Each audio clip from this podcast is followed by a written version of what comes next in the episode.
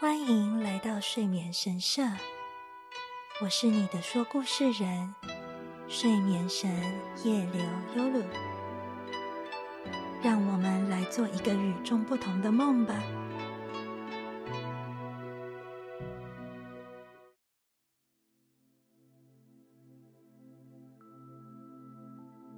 新年快乐！我是你的睡眠神优姆。虽然想快乐的说吉祥话，不过自从新年以来，已经过去好一阵子了。这几个月你过得好吗？我最近非常忙碌，三月中开始经营了两个 podcast 节目，一个是这边的睡眠神社祈福中，另一个则是记录有关偶像最近遇到的各种事情。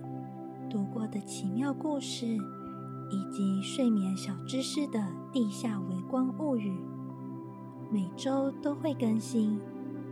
这样算起来的话，也已经过了一个月了。你跟上进度了吗？不管是睡前、做家事、洗澡、吃宵夜，或是通勤中。希望我的声音能够陪在你左右。第五集的睡眠神社祈福中，要为你说的，如同标题，选出了三个与大猫有关的奇妙故事。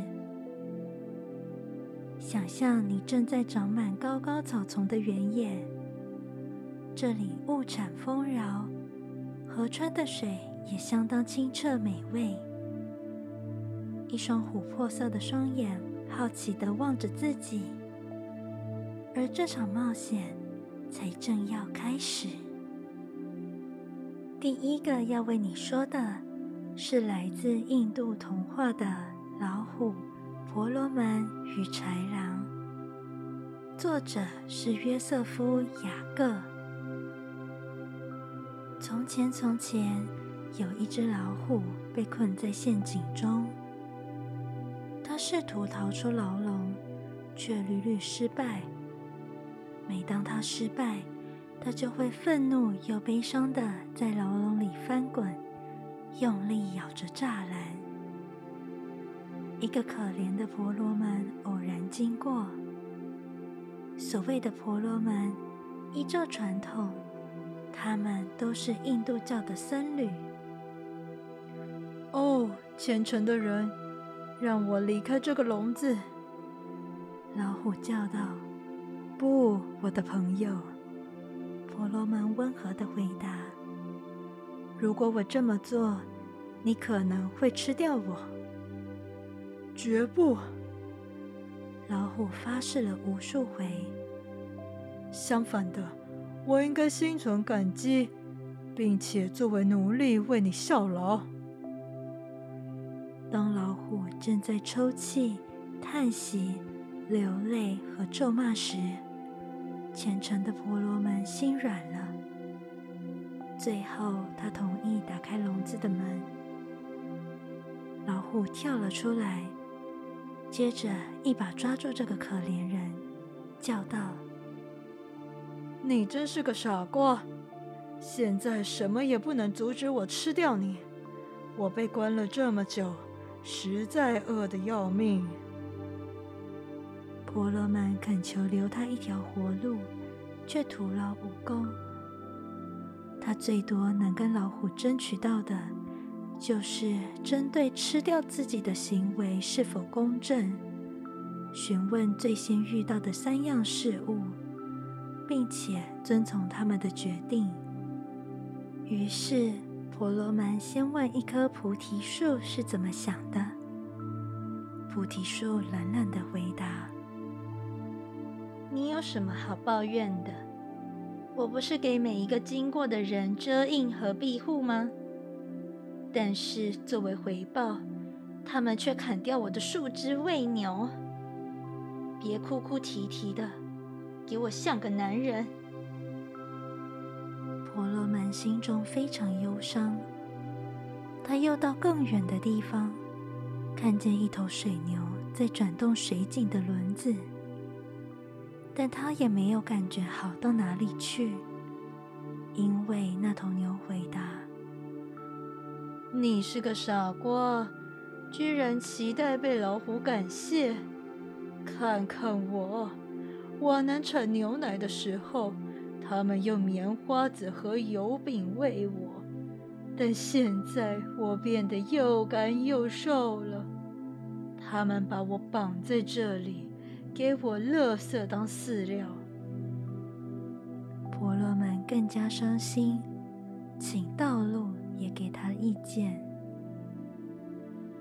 我亲爱的先生，道路说：“你期待别的回报是件多么愚蠢的事。我在这里对每个人都有用处，但是所有人，无论富有或贫穷。”伟大或渺小，经过时都在我身上任意践踏，只留给我烟斗的灰烬和谷物的外壳。说到这里，婆罗门伤心的回过头去。他在回程路上遇到了一只豺狼。豺狼叫道：“婆罗门先生，怎么了？你的样子像离开水的鱼一样凄惨。”婆罗门将所发生的一切都告诉了他。好混乱呐！豺狼听完叙述后说：“一切都如此混乱，你能不能再告诉我一遍呢？”婆罗门又说了一遍。豺狼分神的摇了摇头，还是不明白。这这这真的很奇怪，他悲伤的说：“一切似乎都仿佛左耳进右耳出。我要去这一切事件发生的地点，然后也许就能做出判断了。”于是他们回到笼子那边，老虎正在那里等待婆罗门，并磨着他的牙齿和爪子。你消失了好久，凶猛的野兽咆哮道。但现在，让我们开始我们的晚餐时间吧。我们的晚餐。可怜的婆罗门心想，他害怕到膝盖连连撞在一起。多么微妙的表达方式啊！请给我五分钟，大人。他恳求道。请让我向为此来到这里的豺狼解释来龙去脉，他理解的有点慢。老虎同意了，婆罗门又重新开始了整个故事，没有遗漏任何一个细节，并尽可能的抽丝剥茧，巨细靡遗。哦，我可怜的脑袋！哦我可怜的脑袋！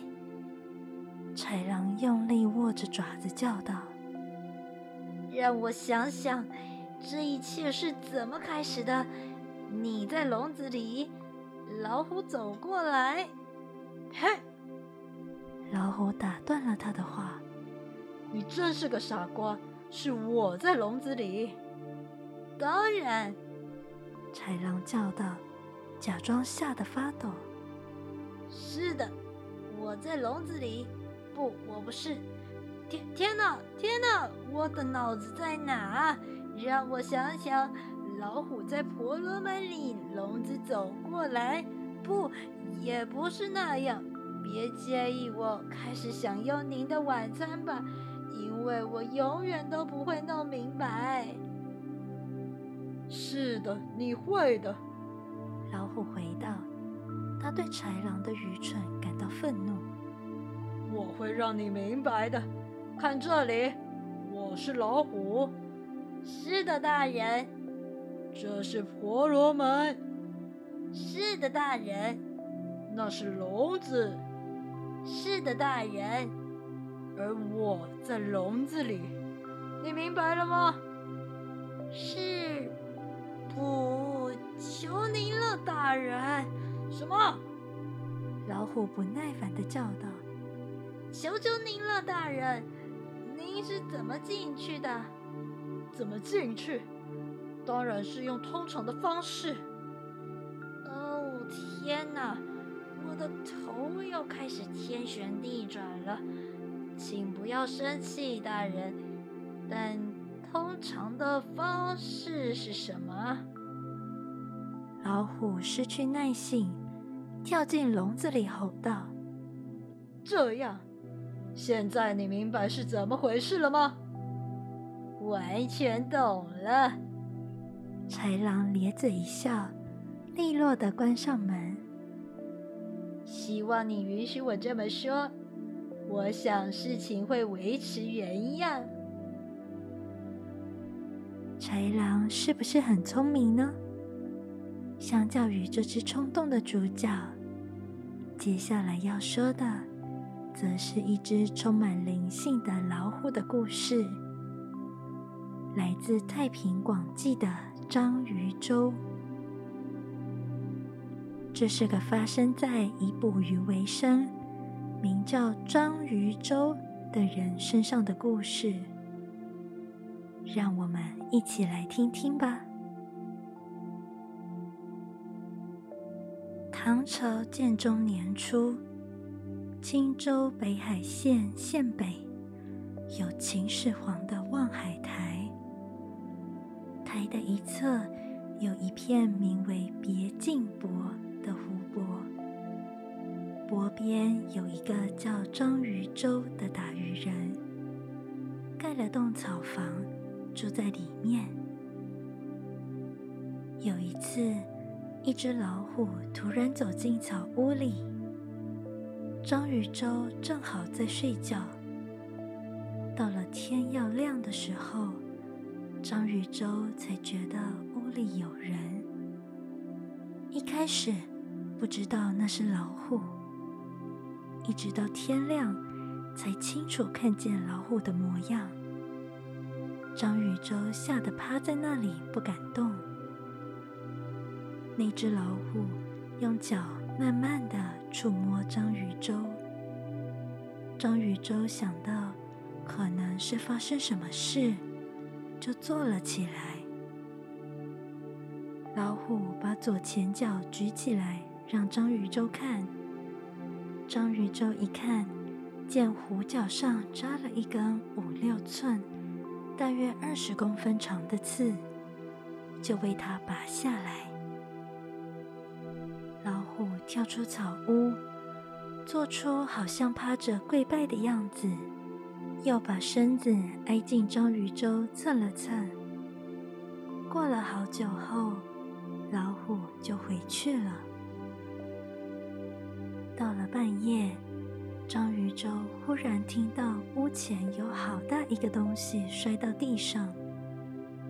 他出去一看，是一只很肥的野猪，差不多有三百斤，大约一百五十公斤重。老虎也在那里，见到张宇宙，又将身子挨近它，表示亲近。好久才离去。从此以后，每天晚上老虎都会送东西来，有时候是猪，有时则是鹿。村里的人以为张鱼粥是妖怪，就把他送到县衙里。章鱼粥详细述说了事情经过。于是县令派人随章鱼粥回家偷看情形。到了二更，老虎又送来一头麋鹿。于是县令宣布他无罪。章鱼粥为老虎设了一百零一道料理的盛宴。当晚，老虎又叼来一批丝绸。一天，他的草房忽然被老虎拆了，应该是不想让章鱼粥在这住了。章鱼粥知道意思，就搬到别的地方去住。此后，老虎也不再来了。最后一个故事虽然并非以老虎为主角，但他们的力量一点都不会输给老虎哦。这是个富含寓意的故事，也希望能给你带来一点力量。很久很久以前，在一座日本的小农村，住着好心却贫穷的农夫以及他的妻子。他们有许多孩子，但是要喂饱他们非常困难。大儿子长到十四岁时，就已经足够强壮，能帮忙父亲。小女孩们则是在刚会走路时，就开始学习如何替母亲分担工作。但是，最小的孩子，一名男孩。却似乎不适合做粗重的工作。他非常聪明，比所有哥哥姐姐都聪明。可是他的身子非常瘦弱，人们都说他肯定长不高。因此，他的父母想，与其当个农夫，当个和尚对他可能比较好。某天。父母带男孩到村里的寺庙，请好心的老和尚将他收为弟子，并教导他身为和尚应该学习的知识。老人对男孩相当亲切，并问了他一些困难的问题。男孩机智的回答，让老和尚同意收他为徒，并且好好教育他。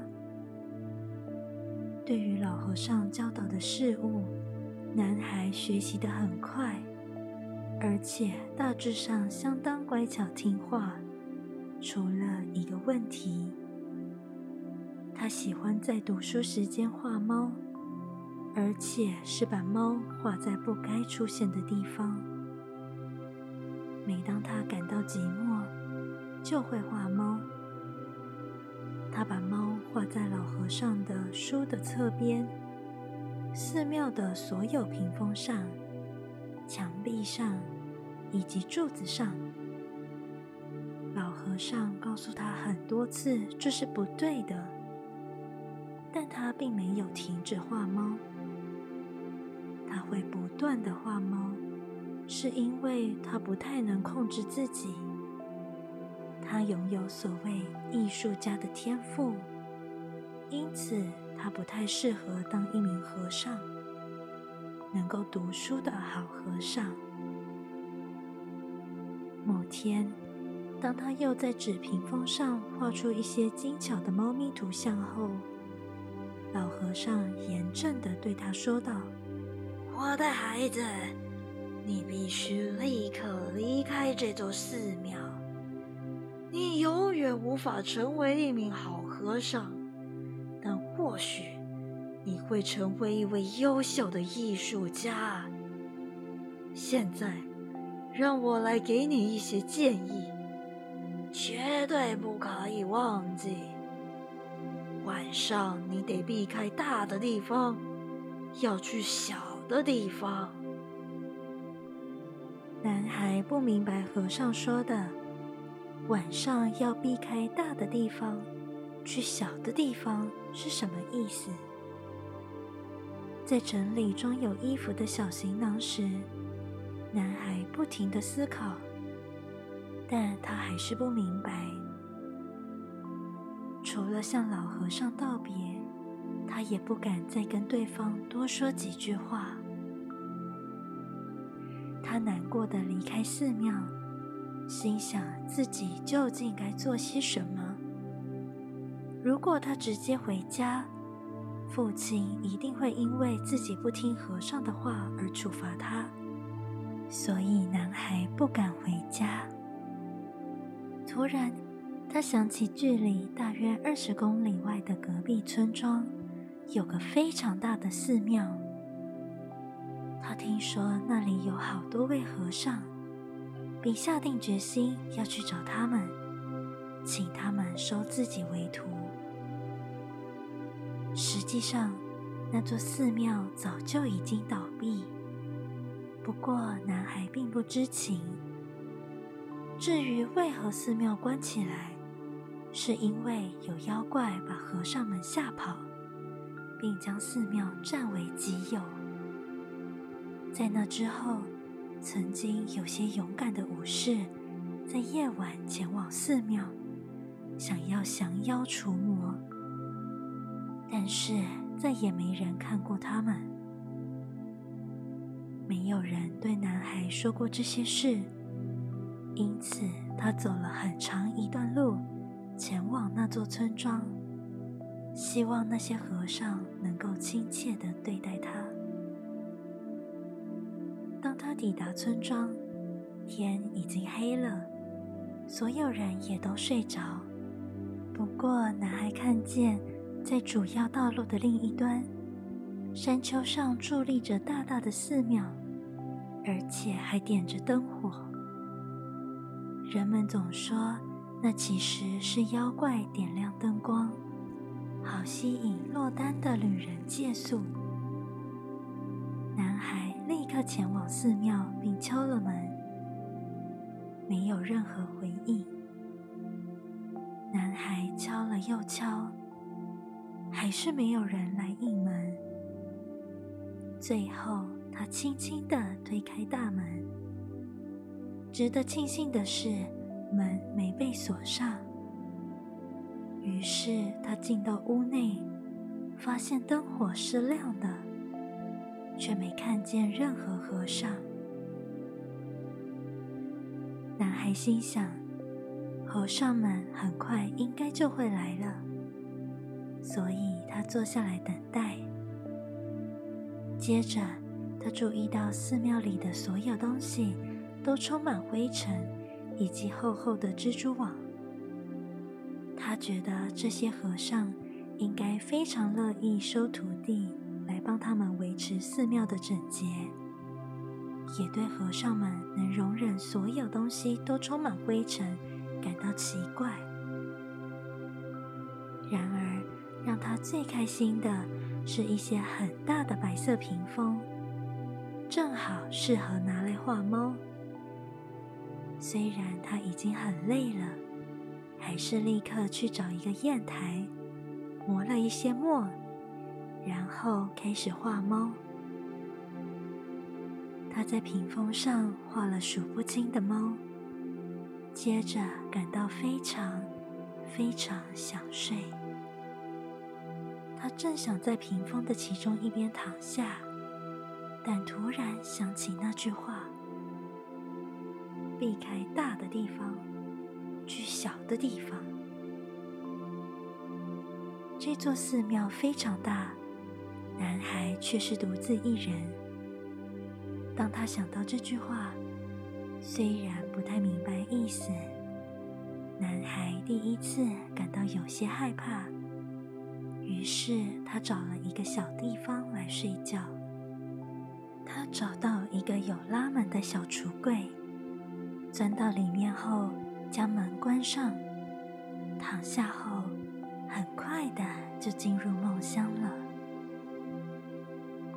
到了深夜，男孩被一阵非常大的噪音吵醒，是打斗和尖叫的声音。那声音非常可怕，他甚至连从缝隙向外偷看都不敢，只是继续直直躺着。害怕的屏住呼吸。寺庙的灯火熄灭了，但那骇人的噪音仍然持续着，而且越来越严重。整座寺庙都在晃动。过了很长一段时间，寺庙变得一片寂静。不过，男孩还是不敢动。直到早晨的阳光穿过小橱柜的缝隙，他小心翼翼地离开藏身处，然后环顾四方。一开始，他看见寺庙里到处都有血迹，接着注意到躺在中间的是一只巨大无比的老鼠，原来是妖怪老鼠，而且比一头牛还要大。不过，是谁或什么杀了那只大鼠呢？这里没有其他人或生物。忽然，男孩观察到那些他昨天画的猫，嘴上都沾有湿湿的鲜红血液。原来是那些猫把妖怪老鼠给杀了。同时，这也是他第一次了解，为何那位聪明的老和尚会这样对他说：“晚上要避开大的地方，去小的地方。”之后，男孩成为非常有名的艺术家，直到现在。前来日本的旅客还是能欣赏到他画的猫。